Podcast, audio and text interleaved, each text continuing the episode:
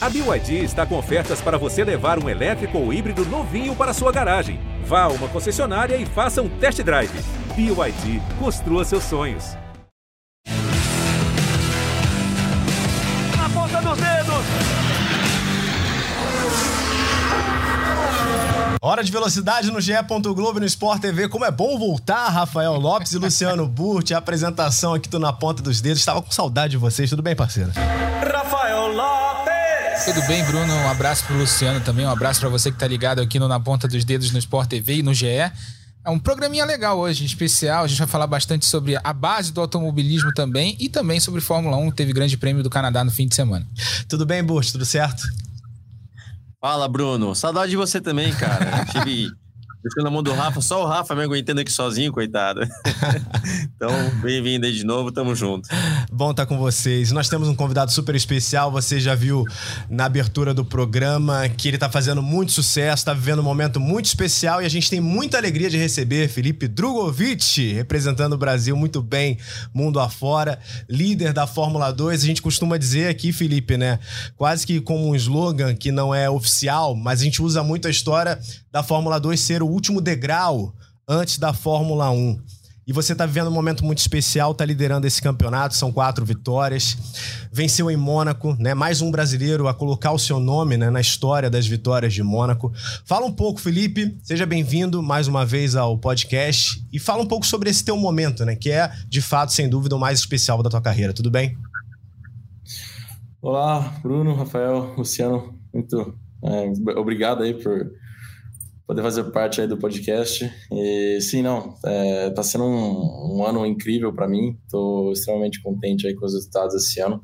É, foi até um alívio, eu não sabia se ia ter resultados tão bons assim, mas tá, tá surpreendendo, né? Eu acho que a equipe tá, tá fazendo muito bem e eu, é, graças a Deus, consegui é, extrair tudo do carro aí, praticamente todas as sessões, então estou muito, muito contente e espero que continue assim, porque a gente ainda está bem cedo, ainda, ainda nem chegou na metade do campeonato, né? Então ainda falta bastante até o final do ano mas com certeza estou muito feliz com o resultado até agora. Felipe, você falou sobre surpresa. A gente estava aqui conversando, né, Rafa, antes de começar a gravação aqui do nosso podcast. Lembrando que a MP já teve uma vitória anterior com o brasileiro, que foi o Sérgio Sete Câmara. Né? Ele venceu também ainda pela Fórmula 2 na equipe que você está agora e está conquistando vitórias. A gente sempre se referiu à MP como uma equipe intermediária, né, de pelotão, seja por investimento, seja na capacidade mesmo de vencer provas e disputar campeonato. Você falou da surpresa dos resultados. Essa surpresa está mais voltada para o que você está fazendo pelo que a tua equipe está fazendo ou como um todo? Surpreende todo mundo o que está acontecendo com vocês agora?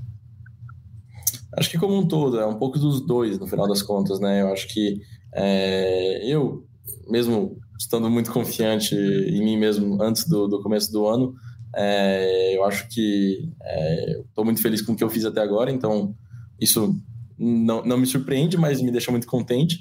E a equipe também, é, que nem você disse, é, por mais que, já tenha sido uma equipe vitoriosa, que nem você falou em 2017, o, o Serginho ganhou com eles, eu é, ganhei três corridas com eles em 2020, eles ganharam corridas no ano passado, mas nunca tiveram um resultado bom, nunca chegaram a liderar o campeonato, que, não, que nem estão fazendo agora, né? Então, é, eu acho que isso aí é o que realmente surpreende e com certeza a gente está tá fazendo um bom trabalho aí. A gente melhorou muito para esse ano, a gente trabalhou bastante já desde o final do ano passado para cá.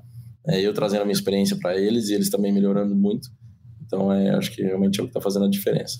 E não é uma liderança qualquer, né, Rafa? A gente está falando de quase 50 pontos de diferença em relação ao segundo colocado. É, a temporada do Felipe é muito impressionante, né? Ele começou, como ele bem disse, a carreira dele na Fórmula 2, também na MP Motorsport lá, é, em 2020, ganhou corridas, né, impressionou ali naquele primeiro ano. Teve um ano que a gente vai perguntar, inclusive, para você daqui a pouco, na Virtuose, que não foi é, como esperado, como você esperava, que era a ideia era dar um salto adiante para uma equipe maior e voltou para MP. E nesse ano tudo dando certo, tudo, tudo se encaixando da melhor forma possível. É, foi, se tornou um dos pilotos, a, dos poucos pilotos a vencer duas corridas no mesmo fim de semana da Fórmula 2, lá em Barcelona. Depois foi o sexto brasileiro a vencer em Mônaco. É um ano histórico para o Felipe Drogovic e queria saber dele é, o que, que, quais são os próximos passos passos, né? A partir de agora, o que, que você tem agora a Fórmula 2? Claro que você está concentrado é, na disputa do título desse ano da categoria, que é muito importante, vai te dar pontos na superlicença para você tentar dar um salto é, para a Fórmula 1 ou para outra categoria top no ano que vem, mas como é que, tá o, os, como é que estão os planos para o futuro, Felipe? Bom, é, os planos para o futuro são bem simples até, né? Por enquanto, é, tô 100%, que nem você disse, estou 100% focado na Fórmula 2. E, e não tô querendo muito seguir é, os planos que as pessoas que cuidam de mim estão criando para o futuro, né? Eu acho que, obviamente, não tem como esconder, é, o objetivo é Fórmula 1 ano que vem, mas, ao mesmo tempo, eu acho que a gente tem que manter a expectativa baixa aí, porque está muito cedo no campeonato ainda, e a gente precisa ver qual vão ser as mudanças na Fórmula 1 para o ano que vem também, né? Realmente dá para ver é, que nem ano passado, até o Piastri que ganhou o campeonato não conseguiu vaga lá. Então a gente tem que esperar. Né? Eu vou tentar fazer, que nem eu estou tentando fazer até agora, o melhor possível para, se Deus quiser, ganhar o campeonato e talvez é, ter uma chance na Fórmula 1 mesmo. Esse momento de blindagem ele é muito importante, né, Burt? Você que já esteve na Fórmula 1 sabe muito bem como é esse processo de transição de quem está numa categoria de base ou quem está em outra categoria e está fazendo esse processo de entrada na Fórmula 1 sabe muito bem como é importante que o piloto fique, por vezes, a par né, de certas situações para que não contamine o resultado dele. A gente está falando de uma temporada que ainda está rolando. O Felipe tem uma vantagem confortável, mas para ele é muito importante finalizar essa temporada com um bom resultado e aí sim depois ele ter a certeza do que ele vai fazer na temporada que vem. Bruno, eu vou falar assim, muito baseado em, em fatos e no que eu vivi, tá? É, querer dar uma opinião, vamos dizer, o lado teórico, o que, que é certo, o que, que é errado, cara, é muito difícil, é muito difícil. E na Fórmula 1 você tem que estar, tá, em várias coisas na vida, mas no caso da Fórmula 1 especificamente, você tem que estar tá no lugar certo na hora certa, né? Às vezes não é somente o que você escolheu e que deu certo, mas o momento que você estava vivendo ali de algumas coisas se encaixarem. É, no caso do Felipe, eu falo assim, vou falar do que eu vivi, tá? Que para mim deu certo. Por exemplo, eu eu abri mão de disputar na época a Fórmula 3000, né, que hoje em dia é Fórmula 2, porque eu sabia que era muito difícil, muito difícil vencer o campeonato no primeiro ano é, pela falta de testes que a categoria tem, são pouquíssimos testes, né? São duas sessões de meia hora, salvo engano. É, pelo menos era assim naquela época. De equipes super competitivas, ao mesmo tempo poucas equipes que tinham carro para vencer o campeonato, e de pilotos que estavam lá já no segundo, terceiro ano, que eram pilotos, inclusive, muito bons. Então, foi quando eu escolhi, né, eu abri mão de correr naquele ano de 2000 para ser piloto de testes da Jaguar, o que acabou para mim dando certo. Eu era só piloto de teste, a gente fala, ah, mas você não vai correr, mas será que isso não é ruim? Enfim, deu certo, né? Até um tal de depois de. Eu até brinco, tá? Tô falando um pouco. Até um tal de Fernando Alonso depois que acabou imitando o que eu fiz e deu certo também.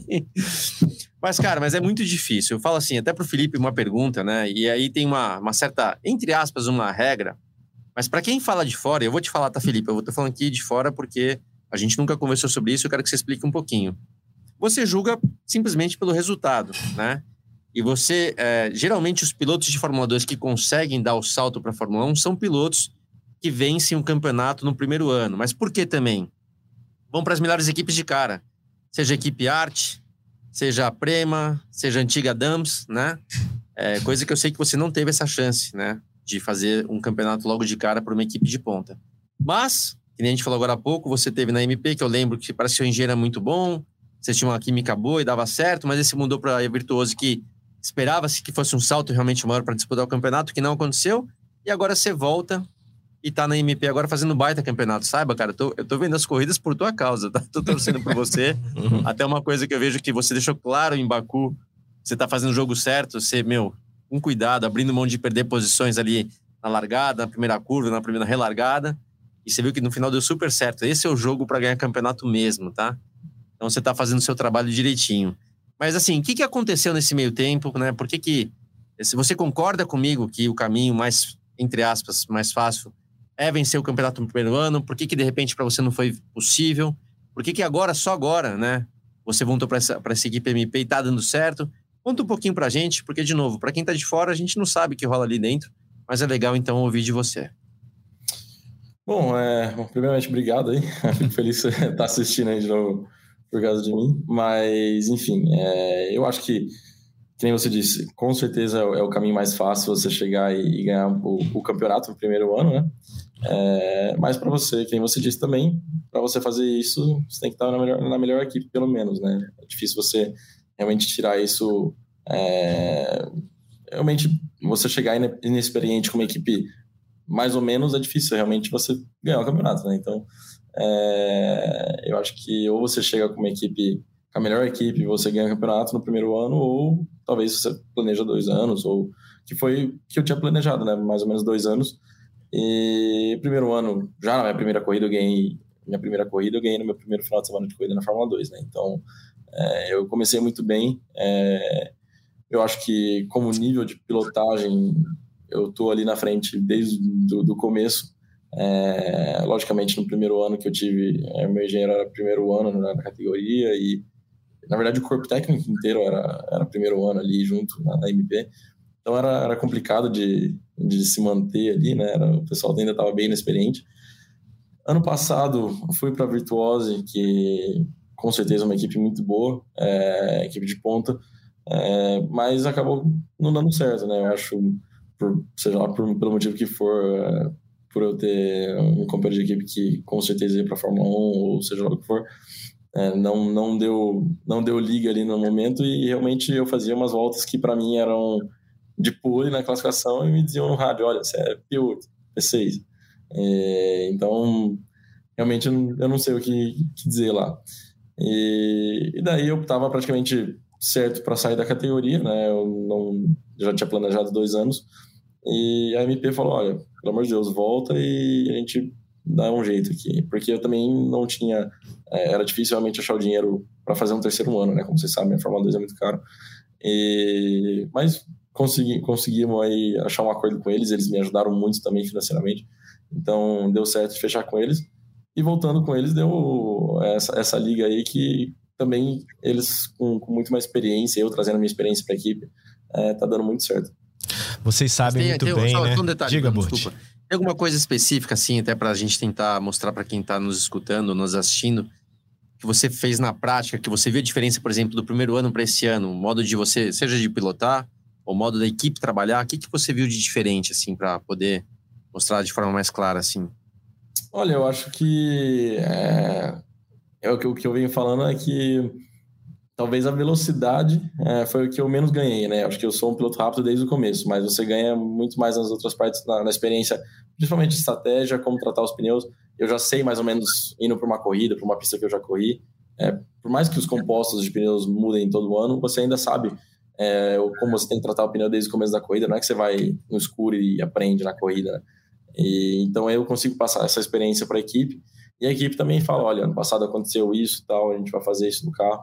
E, então acho que juntando as duas coisas dá uma, uma, uma grande diferença, além do que a equipe está muito mais, é, é, como é que pode dizer, é, é put together, né, que a gente fala em inglês. Eles Coesa, né? melhor é, é uma equipe muito. Entrosados, encaixados, né? Essa palavra unida que eu queria achar. é, até nos pitstops dá para ver uma diferença incrível, que, que em 2020 era horrível. Eu deveria ter tido no ano inteiro uns dois, três pitstops bons. e agora eu acho que eu tive dois mais ou menos, né? O resto foram todos muito bons. Então, é, realmente a equipe está tá muito melhor em todos os aspectos. Vocês sabem muito bem como o automobilismo é peculiar. Qualquer outro esporte, numa situação que você tem uma categoria de acesso você tem alguém liderando, ainda mais uma liderança como a do Drogovic, todo mundo saberia dizer e cravaria que ele estaria na categoria mãe no ano seguinte, né? Seria um processo natural. Mas no automobilismo não é assim. E você citou o Joe, o Joe Guan Yu, meu assessor de mandarim, tá aqui do meu lado, já dizendo exatamente como é que eu tenho que pronunciar o nome dele. Deixa eu até explicar, é. porque eu vi uma entrevista do Joe Guan Yu, né? É. É, pra... Não Guan Yu, Joe, o Joe Guan Yu. Não, o Joe Guan Yu, é. que é para o site da Fórmula 1, né, para as mídias sociais da Fórmula 1, e ele falando como é que fala o nome dele. Sim. E veio na, na China o nome da família vem primeiro, é. depois vem o nome próprio. Quando ele foi para a Fórmula 1, ele pediu para que fosse chamado da maneira correta né, na, até a Fórmula 2, inclusive, a gente chegou a transmitir corridas do Joe Guanyu aqui no Sport TV, que a gente chamava ele de Guanyu Joe, né? Porque sim, sim. era como aparecia no crédito. Agora sim, Joe Guanyu, ah. a gente oficializa aqui Joe Guanyu. E ele recentemente, Drogovic, falou que, na opinião dele, você merecia uma chance na Fórmula 1. Vocês têm algum tipo de contato? Vocês se falam muito? O Joe tem passado para você alguma das sensações que ele tem nessa primeira temporada? Vocês têm de fato algum contato ou isso ficou na temporada passada quando vocês eram parceiros da mesma equipe? Não, é, eu, eu gosto muito dele, a gente tem um contato muito bom. Até conversei com ele antes da, semana, da semana de corrida agora no Canadá, depois do, do Azerbaijão, né? Você perguntando que, que, quais são as impressões dele. Ele estava é, não muito feliz por ter não acabado três de, das últimas quatro corridas. Então, ele estava tava, tava me explicando o que tinha acontecido ali. E falou: Meu, tá, tá difícil acabar umas corridas aqui, problema pra caramba pra ele. Mas deu certo agora na última, ele foi muito bem, acho que foi um, um oitavo lugar para ele, então é, tô, tô feliz por ele.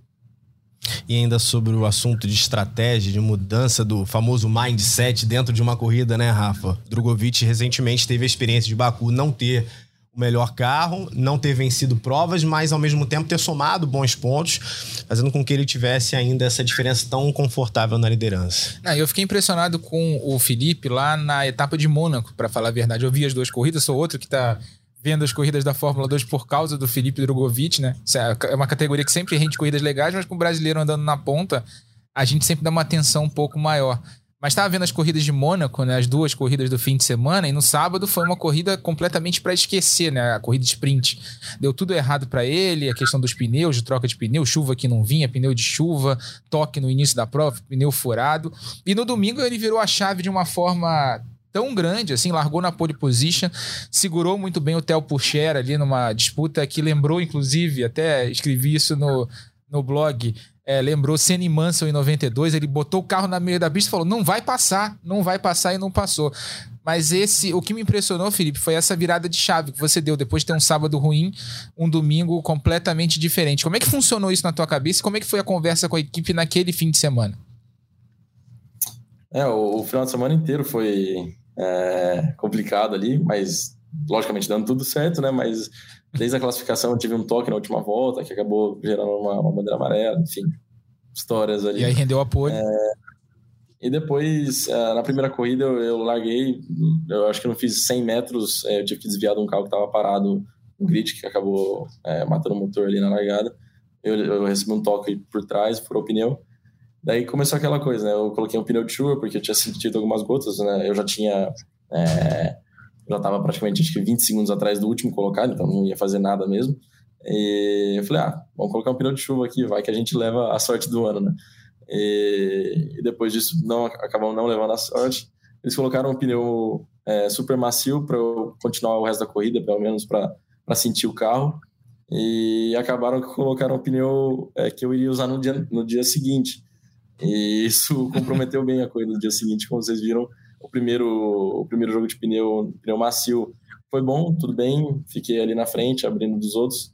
É, e depois no segundo jogo de pneu, é, os, os, pneus dianteiros principalmente evaporaram ali depois de, de algumas voltas. Então eu tive que segurar o Pourchaire até o final.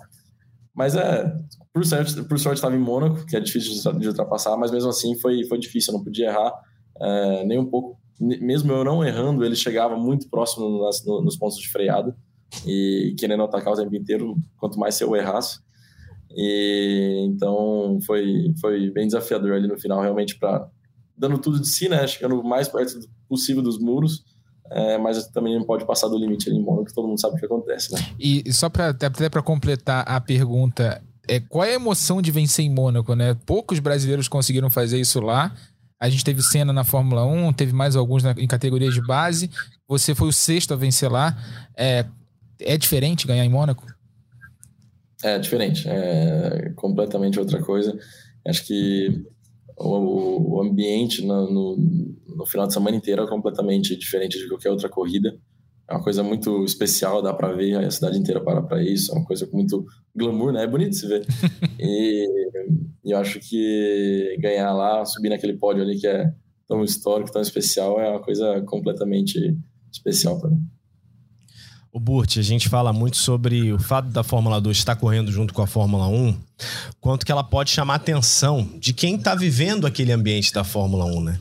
Voltando para a tua época de piloto, para a época que você viveu aquele ambiente de uma forma mais intensa, como que você via assim na equipe, como você via no ambiente como um todo, que era a atenção que eles davam para as categorias de base, assim?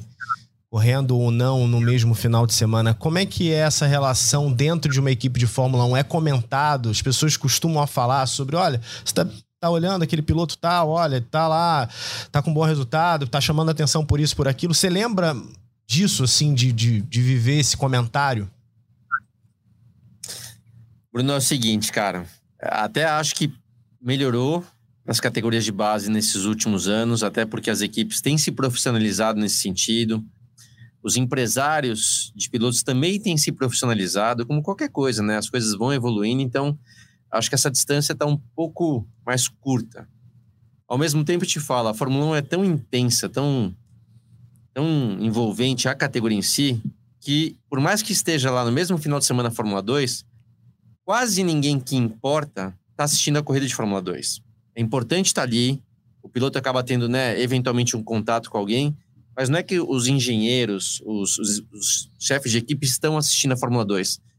De repente, uma hora que vai ali tomar um café, tá passando, o cara pode até prestar atenção, mas não é uma coisa tão real assim quanto muita gente acredita. Até por isso, quando eu falei que eu escolhi é, não correr de 3 mil e ficar dentro da equipe de Fórmula 1 constantemente lá, uma das visões que eu tinha era de marcar a presença. Mas, de novo, não quer dizer que fazendo isso hoje em dia também vai dar certo. São vários fatores, tá? Mas o mais importante, né, no caso até do Felipe, o que que eu estou falando de parece que é um jeito negativo, mas não é. O mais, por isso que o mais importante o que é? São os resultados. Quando você vai levar então, vai falar lá com é, Toto Wolff, vai falar com o Binotto, vai falar com qualquer outra equipe, é, nem que seja o Gunther Steiner, quem for, você vai na verdade, o seu empresário, quem for, vai falar sobre os resultados. Isso conta muito. Né? Por isso eu também falei a vantagem que tinha, né? De novo, exceções, que estava tudo ali né? O Hamilton, que correu pela arte, ganhou no primeiro ano. O Rosberg, que também correu pela ganhou no primeiro ano. Outros que ganharam no primeiro ano. O resultado traduz muito o que você tem como potencial para a Fórmula 1. Porque assistir, assistir mesmo, os caras não assistem. É, não vão se informar o suficiente, não porque eles não queiram, mas porque a Fórmula 1 já demanda demais do trabalho que eles estão fazendo ali. É, por isso que para o Felipe, então, esse ano está sendo muito importante em termos, obviamente, das vitórias, e uma coisa eu te falo, tá, Felipe? Eu falei já, mas eu vou, vou destacar. Não é somente o fato de velocidade de vencer, que você já demonstrou, que nem você disse. No primeiro ano você já tinha, mas não teve a constância, seja a própria constância da equipe, talvez um pouco sua também por falta de experiência, que é comum. Mas essa atitude que eu, eu né, percebi em você no Baku de estar tá tomando conta da corrida, né, dando espaço para os caras, os caras e, e, os caras já perceberam, né? Bota o bico ali que ele, ele vai abrir a porta. Beleza. Mas você tá jogando o jogo, essa maturidade conta muito. Isso sim também é um fator que pode é, pesar na tua conta, né? Ao teu favor. Não é somente andar rápido, fazer a pole position e vencer algumas corridas. Essa administração do campeonato, essa maturidade, a palavra mais certa, maturidade, isso conta para a Fórmula 1. Mas, de novo, cara, né? eu quero que dê tudo certo para você. Acho que tem que ter foco mesmo em tentar vencer esse campeonato, esse é o mais importante. Mas, vou repetir o que eu falei no início, né? Tem que estar tá tudo no seu lugar, tudo para dar certo. Você falou muito bem do Piastri, né, cara? Muita gente quer ele na Fórmula 1. Foi um dos caras também que chegou lá e venceu. Primeiro ano. É, equipe Prema, né? Se eu não me engano. Tô... Sim. Prema, né? Também uma baita equipe, uma mega equipe. Então, mas o cara foi lá e venceu no primeiro ano. Muita gente quer ele na Fórmula 1. Mas não tinha lugar. É, e mesmo pro ano que vem, é, já não tá fácil também de colocar ele no grid. Então, até falando que a disputa dele, a primeira disputa é com o Alonso, porra, imagina. disputar com o Fernando Alonso, cara. Então, assim, você vê, aí começam a falar, ah, será que vai para Williams? Aí, aí já é meio conversa de, de corredor. Então, é, é, essa dificuldade, isso realmente, né? É, o seu ex-companheiro de equipe tinha uma certa vantagem que, né, não é todo mundo que tem uma vantagem dessa para poder arrumar um lugar na Fórmula 1. Mas é, você tem que fazer sua parte. Mas eu, eu, acho que eu me prolonguei aqui um pouquinho, me alonguei um pouco, o Bruno. Mas o que importa no final das contas para a Fórmula 1 são os resultados. É isso que pesa para, quem sabe, abrir uma porta para pelo menos ele ter o acesso de poder conversar, de poder discutir, quem sabe né, no futuro realmente ter uma chance. Até para pegar como mote essa tua última frase sobre resultados, né, Rafa? No caso do Felipe, eu acho que o que está agregando mais ainda valor a esse momento dele é que ele tem resultado com desempenho, até porque ele não conseguiu os resultados que ele tem estando numa equipe que é considerada intermediária. Então, acho que valoriza esse momento, Felipe, é que ele está conseguindo os resultados positivos, uma liderança folgada nesse momento, sem estar dentro de uma equipe top do campeonato. É, e foi assim desde Verdade. que ele chegou na Europa, né? Quando ele correu pela Eurofórmula Open, a gente tem até umas imagens para rodar. É, da, da, da, categoria, ele chegou lá e assombrou ali o, o mundo do automobilismo, ganhando 14 de 16 corridas naquela temporada. É, foi um desempenho muito bom. É, era a antiga Fórmula 3 espanhola, que teve que mudar de nome, virou Eurofórmula Open. Ele correu pela equipe RP e andou muito bem naquela temporada, dominou, foi campeão. E aí né, abriu as portas para ele em outras categorias. Fez um ano ok na Fórmula 3, optou logo por fazer o salto para a Fórmula 2, correu aquele ano da GMP Motorsport ano passado de virtuoso e agora de novo na MP, né, com boas chances de título nessa temporada. Mas como é que foi esse teu início aí na Europa, Felipe, aproveitando essas imagens da, da Eurofórmula, você ganhou 14 de 16 provas, como eu estava dizendo. É, como é que foi o como é que foi esse teu início na Europa? Foi difícil? Como é que foi a adaptação? Bom, é, meu primeiro ano de Europa mesmo foi é, 2013 e 2014 de kart ainda. É, foram os primeiros anos meus aqui. E foi difícil, acho que vim tão novo para cá, é, eu tinha de 3 para 14 anos, né? É, foi, foi um pouco complicado no começo, principalmente língua. Eu também estava é, estudando aqui, né? Eu, eu, peguei uma escola italiana mesmo, vim morar na Itália e, e fui, fui estudar uma escola italiana mesmo, não, não internacional, porque o inglês eu até falava, conseguia me comunicar, tudo, mas italiano ainda era difícil, né? E ter que entrar numa escola do zero e para aprender tudo do zero assim foi, foi complicado. Isso tudo lidando com várias coisas de kart, todo mundo sabe que de kart você anda, treina muito mais do que de carro. Então faltava muito, mas acho que valeu tudo. Realmente é uma coisa que, que ajudou aí no meu crescimento e faz diferença até hoje. Né? Imagens que nos ajudam a recordar essa trajetória do Felipe dentro da Europa. Fala um pouco sobre a tua expectativa agora, Felipe, em relação a Silverstone, né? Que é a próxima etapa para vocês também na Fórmula 2? Bom, Silverstone é uma pista que eu gosto muito, é praticamente minha preferida, e então eu tô muito feliz que eu vou voltar para lá andar. E primeiro ano meu na, na Fórmula 2 em 2020, fiz pole em, em, em Silverstone com a MP, então é uma pista que a gente tem uma expectativa boa aí pra, com a equipe, seja minha aí com a equipe. Então estou muito feliz aí. É, esse ano, finalmente, a gente tem um campeonato cheio de corridas aí, então tô mais feliz ainda que a gente vai ter um mês aí cheio de corridas, né? Isso é muito bom para os pilotos, acho que tá sendo. É, o Butch consegue confirmar isso daí. É, por exemplo, ano passado nós tivemos oito finais de semana de corrida no ano, e é uma coisa que você chega no final de semana de corrida é, meio perdido ainda, com, com tão poucas corridas assim. E você manter esse ritmo com 14 finais de semana de corrida no ano é muito bom. Então eu tô, tô, tô aproveitando muito, essa, essa é a verdade, tô aproveitando muito esse ano, e ainda mais andar em Silverstone agora, que é uma pista que eu gosto tanto, eu tô, tô gostando muito. Drogovic vai continuar com a gente. Vamos virar a chave para falar de fato da Fórmula 1, porque tivemos o Grande Prêmio do Canadá nesse último fim de semana. Rafael Lopes com mais uma vitória de Max Verstappen, 26 na carreira do holandês. É mais um desempenho impressionante do Max Verstappen. A gente falava aqui, inclusive, é, no podcast antes da corrida, a gente falou sobre o favoritismo é, da Red Bull lá no Canadá. Era uma pista que casava bem com o carro com o RB18 da Red Bull e o Max Verstappen foi lá e confirmou isso, né? Andou rápido na sexta-feira com pista seca, é, na classificação não deu chance para ninguém, foi, foi pole position com uma certa sobra até na pista molhada e no domingo também, né? Não fossem os dois é, períodos de safety car virtual e depois o safety car real que entrou ali no fim da corrida, ele teria ganhado essa corrida com uma vantagem até relativamente grande, né? Mas acabou ali no final tendo que segurar a pressão do Sainz, que na realidade o Sainz nunca foi uma ameaça real ali para o Max Verstappen nas últimas voltas, não chegou a colocar o carro de lado. O Max fez uma defesa espetacular de posições ali, é, freando um pouco antes no hairpin, ali antes da reta oposta, né? Antes daquela reta é, do, margeando o Rio São Lourenço.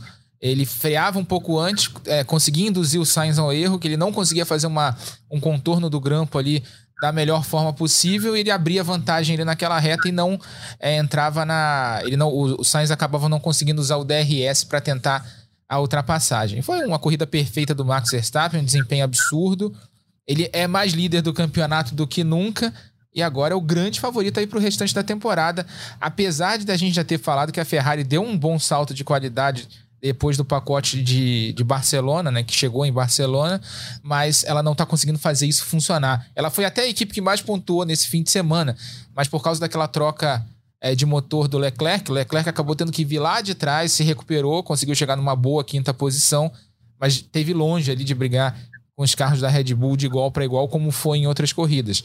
Verstappen hoje é o cara a ser batido, vem a Red Bull vem de seis vitórias seguidas, né? Então, ficar de olho aí, porque a gente pode ver aí um domínio grande da Red Bull. Acho que em Silverstone as coisas podem mudar por causa dos novos pacotes aerodinâmicos que vão ser estreados lá.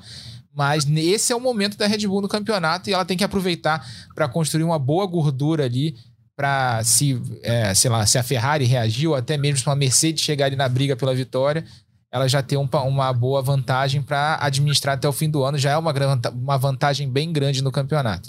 O Burt, você falou que tá vendo as corridas da Fórmula 2 por causa do Drogovic. Né? Imagino quantas pessoas não foram assistir a largada da Fórmula 1 depois da declaração do Alonso de que atacaria o Verstappen, mas de é. fato, Burt, isso não aconteceu. Falou que, falou que ia estar tá de cotovelo é, aberto. Né? É. é. Alonso, né, cara? Alonso, experiente, chamado macaco velho. É, o Alonso, no bom sentido, briguento, né? Ele sempre foi um cara e um pouco estilo Schumacher, um pouco estilo outros caras que fazem umas coisinhas além ali do que precisa, pensando no resultado, né? Diferentemente do Hamilton. O Hamilton é aquele cara que sente e acelera, tá? Mas a gente viu outros aí que são extremamente talentosos, mas que, né? Exemplo do Alonso que eu tô falando, classificação do, do Baku lá no, no Q1, no Q1 ainda, né? Aquela passada reta que ele deu, coisa mais descarada que foi de propósito. para gerar bandeira amarela. Então, assim, é o Alonso. Andou muito no final de semana, pena o resultado, a equipe errou muito na estratégia dele. Mas legal ver ele andando bem assim. É, mas realmente o Verstappen é, não teve para não teve para ele, né? Ele ficou, ele dominou. Concordo, Rafa, ali que o, o Sainz, né, para valorizar o passe, falou que atacou, que era o mais rápido da pista. Para me desculpar, não era o mais rápido da pista, não, cara.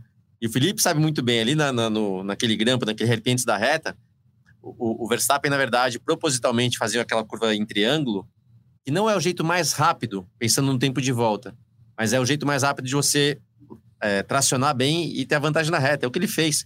Ele não estava preocupado em abrir vantagem ali, porque é, o Sainz tinha um pneu seis voltas, né, mais novo. Então, é, cara, ele fez a coisa certa. A, a, Red Bull tem uma vantagem, sim.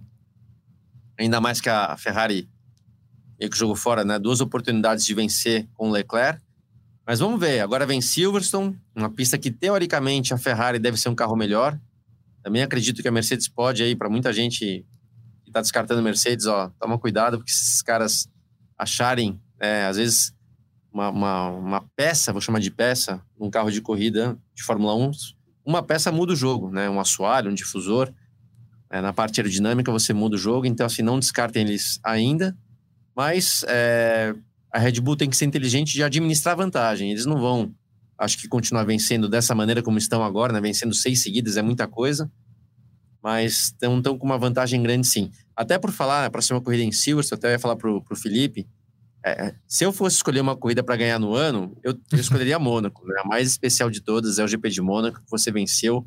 Legal demais poder estar, tá, né, né, vencer essa prova, estar tá no pódio. Mas tem uma segunda, cara, que quem sabe, espero que você tenha essa chance também, eu, eu já venci corrida lá, tô falando porque eu sei da sensação. É Silverstone.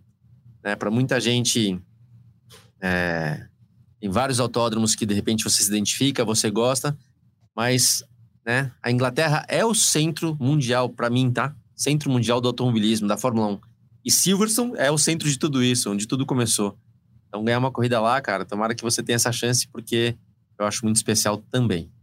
Não, se Deus quiser, vamos, vamos ter uma chance para andar bem lá, assim. E que nem você disse, é realmente o centro do automobilismo na Inglaterra e, Silverstone é o, é o centro do centro ali. Então, se Deus quiser, vai dar, vai dar tudo certo lá. Como é que você tem acompanhado, Felipe, essa temporada da Fórmula 1, uma temporada de mudanças com um novo carro, um novo regulamento, com novos atores, né? Nas disputas. Um desses atores, inclusive, teve um prejuízo por conta das punições. O Leclerc teve que largar lá atrás. A gente viu aquele processo de escalada de pelotão do Leclerc, sofrendo principalmente com o Ocon ali durante um bom tempo, mas de alguma maneira ganhando as posições que ele precisava. Fala um pouco do que você tem visto da Fórmula 1 em 2022. Não, acho que está sendo um campeonato muito legal de se assistir. É, por mais aí que é, acho que agora tem uma, uma, uma diferença até grande do primeiro para o segundo colocado. Várias corridas a gente teve aí a disputa de Leclerc e Verstappen.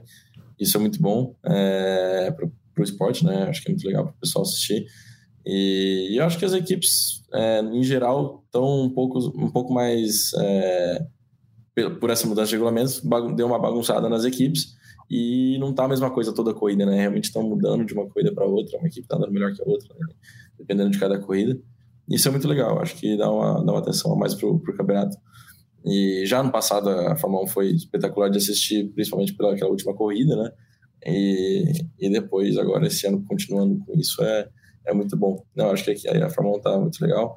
Não sei se os pilotos estão tão contentes assim por causa do, do problema do carro lá, porco, assim, que eles estão falando e tudo mais, mas acho que a maioria tá realmente gostando. O carro deu uma resetada, não é a mesma coisa de sempre. E parece, pelo menos de fora, nos carros que são decentes de guiar, parece ser bem, bem divertido. O Rafa, a gente falou aqui sobre o Leclerc, que de fato ele nas primeiras provas acabou duelando de uma forma mais intensa com o Verstappen, isso acabou mudando nas últimas provas, e o Leclerc sofrendo com a punição especificamente agora no Canadá o vice-líder é o Pérez, né? Só que o Pérez também não pontuou nessa prova. Depois de uma classificação muito ruim dele, ele largou em 13 terceiro e após oito voltas ele acabou abandonando. E até trouxe aqui umas aspas do Helmut Marko para falar dos dois, né? Para falar da Red Bull. É, o polêmico Helmut Marko. Mas ele falou de uma forma mais técnica dessa vez, por Olha, isso eu separei aqui. Que loucura. É, segundo ele, o Pérez teve a caixa de câmbio decomposta, né? Por isso teria abandonado ali na oitava volta. O Marco chegou a dizer que a caixa não era exatamente uma caixa nova de câmbio, mas eles esperavam que ela pudesse durar nessa prova do Canadá, algo que de fato não aconteceu como a gente viu. E falou também da preocupação que ele teve em relação ao Verstappen, mesmo que o Verstappen tivesse ali toda a capacidade de vencer com folga essa prova do Canadá. Ele venceu talvez não com tanta folga como a gente esperava, né? Muito por conta também da presença do safety car, mas ele falou sobre a preocupação que eles tiveram no determinado momento sobre a temperatura dos discos e das pastilhas de freios. É uma pista que exige muito dos freios, né? O, o circuito Vigília Villeneuve. Sobre a caixa de câmbio do Pérez, a gente lembra que o regulamento desse ano mudou um pouquinho em relação ao câmbio, né? Antigamente eram três ou quatro corridas né, que você precisava usar o mesmo câmbio, agora funciona mais ou menos como a unidade de potência, né? Os componentes da unidade de potência.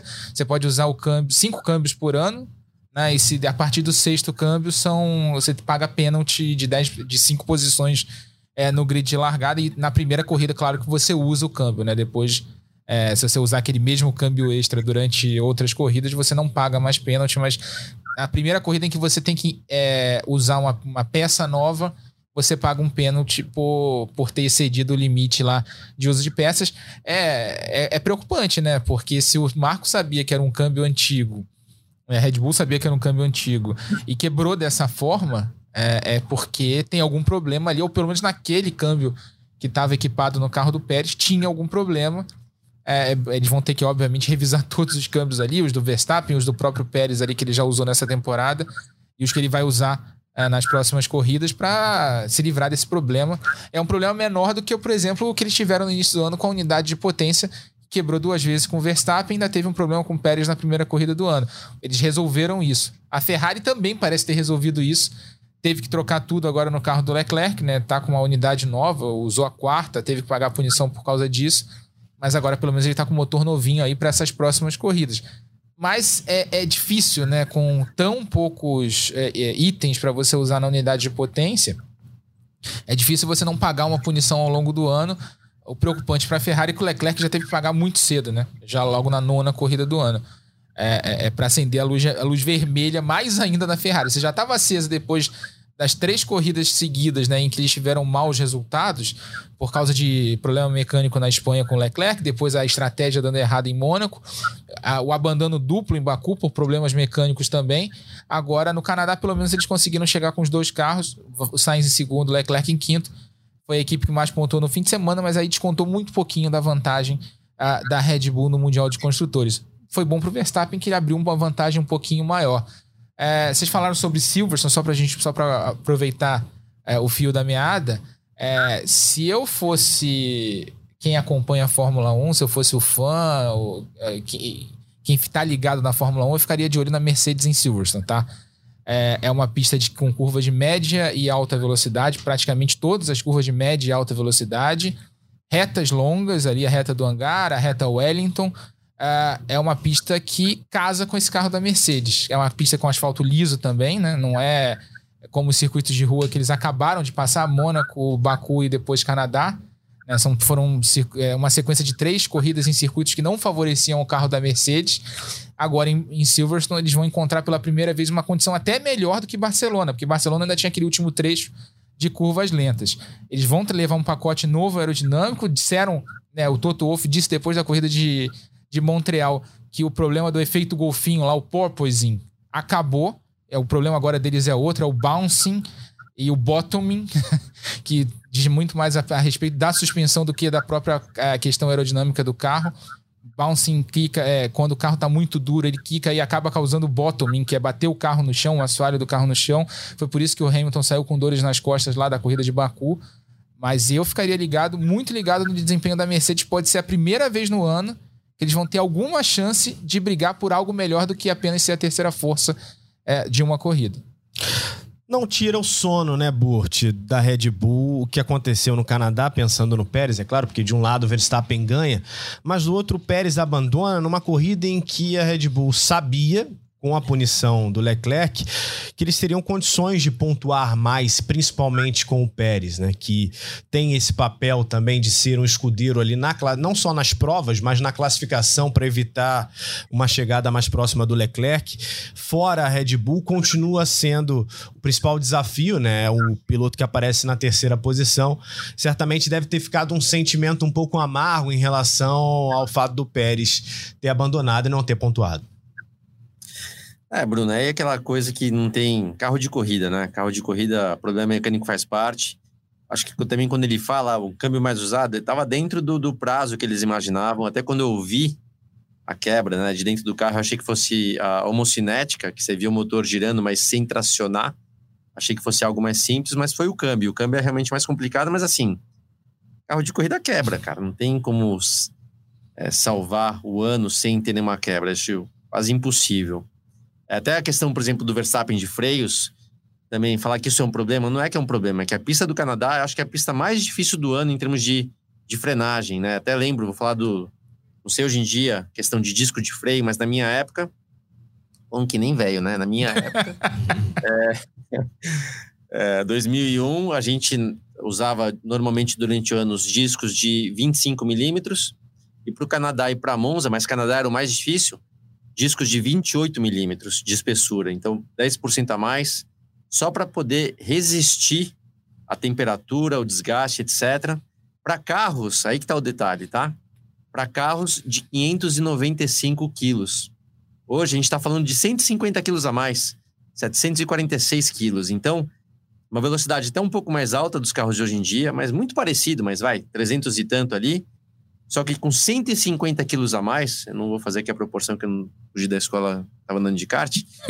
é muito difícil, cara. Muito difícil não ter. Então não é que o Verstappen teve problemas de. Tenho certeza que todo mundo aí estava atento e com excesso de temperatura, com excesso de desgaste. Então isso faz parte. Então o Marco às vezes fala também um pouquinho para jogar, né? As coisas na imprensa e tal. Não, não é muito real o que ele falou. Uh, e estou de acordo com o Rafa de acordo com o Rafa, no sentido da Mercedes poder. Eu acho que eles vão fazer alguma coisa. Acho que, ele, minha opinião, eles ainda vão, irão vencer provas esse ano. Se é logo de cara agora em Silverstone, aí eu já não sei.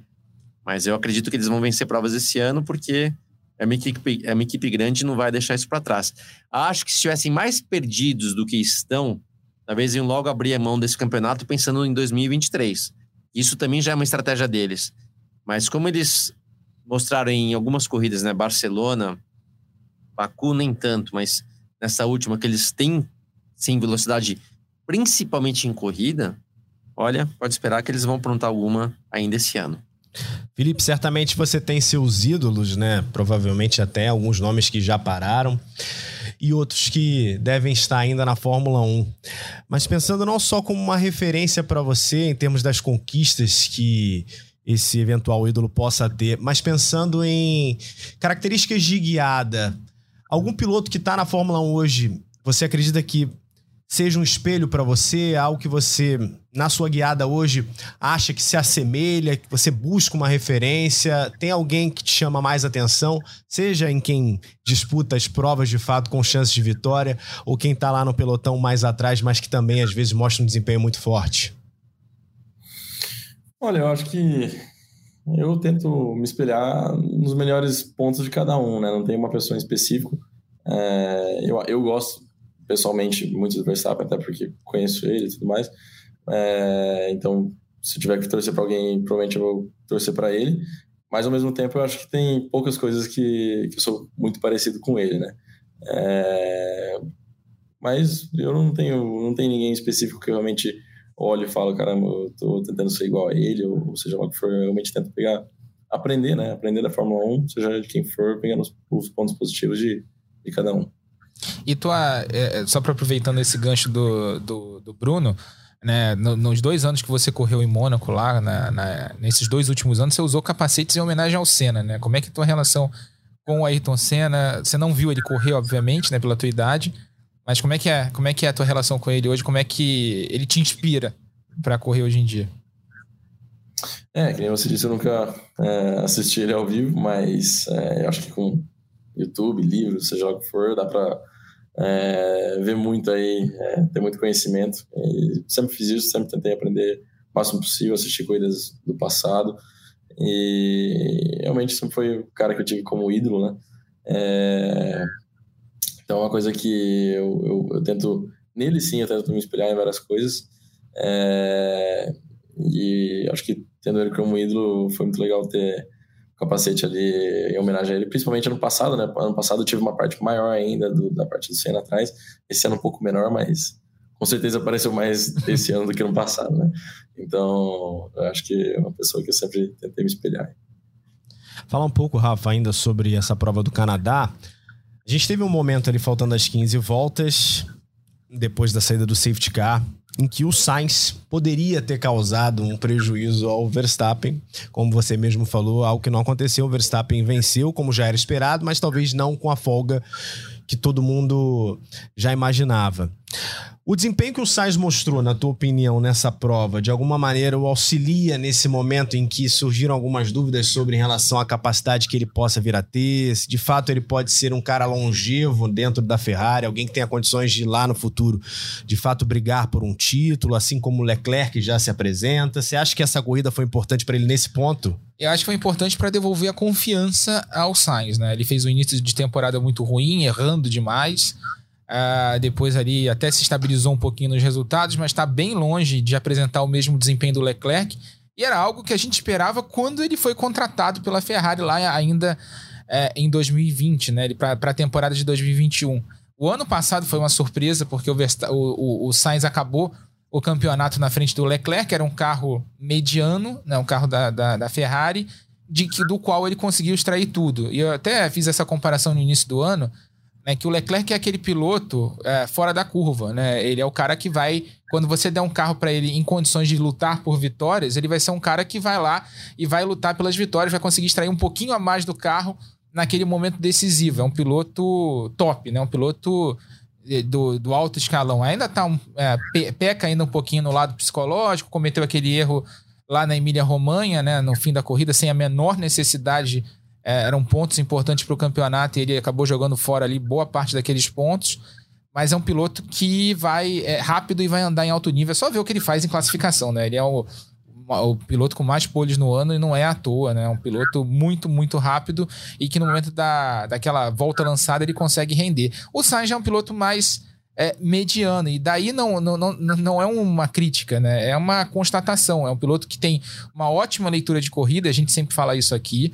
É um, mas é um piloto que não tem claramente a, capacidade, a mesma capacidade do Leclerc de, de extrair, de lutar ali é, no outro patamar, né, para brigar por títulos. É um piloto que vai trazer bons pontos para a equipe e acho que esse segundo lugar dele no Canadá serve muito para que ele recupere a confiança e comece a trabalhar junto uh, da equipe ali para que a Ferrari possa brigar também pelo título do Mundial de Construtores. Ah, o Leclerc tem carregado a equipe nas costas nessas últimas corridas.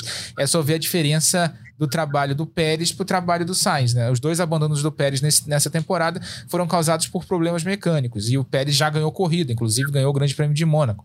É um piloto ali que, se a gente comparar Ferrari com Red Bull, o Pérez está desempenhando melhor o, o, o, lado de segundo piloto do que o Sainz. Mas o resultado do Canadá, com ele pressionando o Verstappen, por mais que não tenha tido chances de fazer ultrapassagem nas últimas voltas, é um resultado que serve para dar confiança ao Sainz para ele voltar ali a brigar pelas primeiras posições, pelo menos andar mais próximo do Leclerc, já que a gente já viu tanto em Ferrari quanto em Red Bull, que os pilotos escolhidos pela equipe, né, os primeiros pilotos das equipes são Charles Leclerc e Max Verstappen, respectivamente é, Pérez e Sainz vão ter que trabalhar para a equipe, para o Mundial de Construtores e para ajudar seus companheiros a, a, disputarem o título dessa temporada.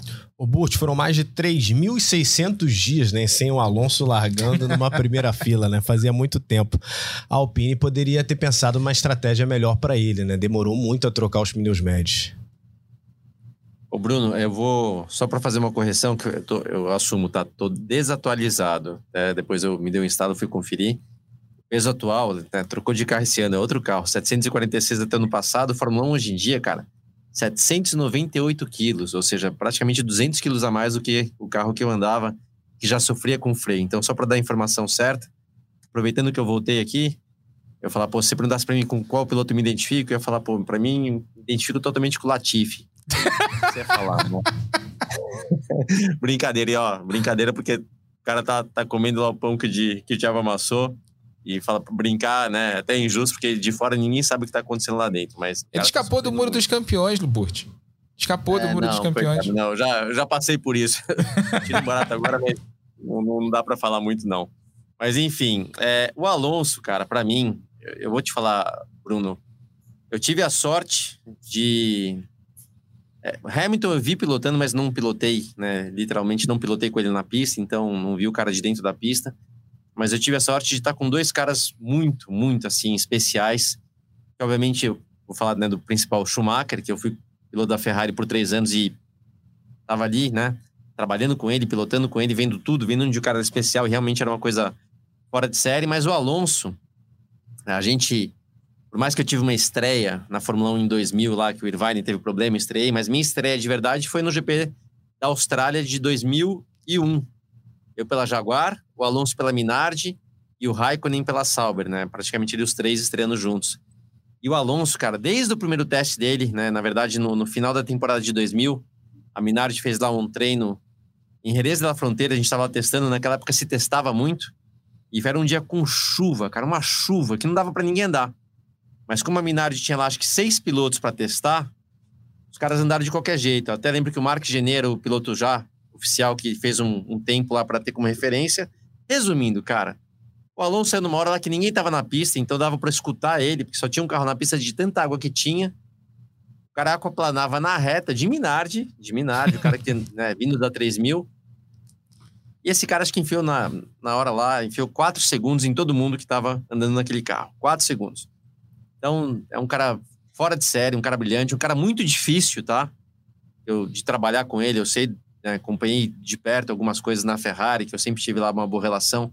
Era um cara, é um cara extremamente difícil, acho que melhorou, amadureceu muito, melhorou muito. O Alonso de hoje em dia não é o mesmo Alonso lá com a faca nos dentes que ele tinha, mas um cara brilhante, cara. Então, esse segundo lugar no grid, por exemplo, não é à toa.